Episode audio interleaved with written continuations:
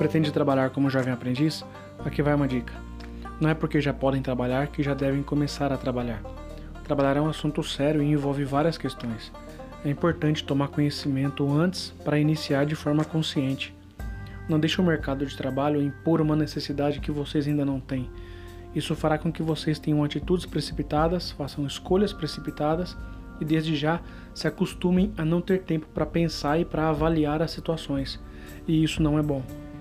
Tomem cuidado e fiquem ligados.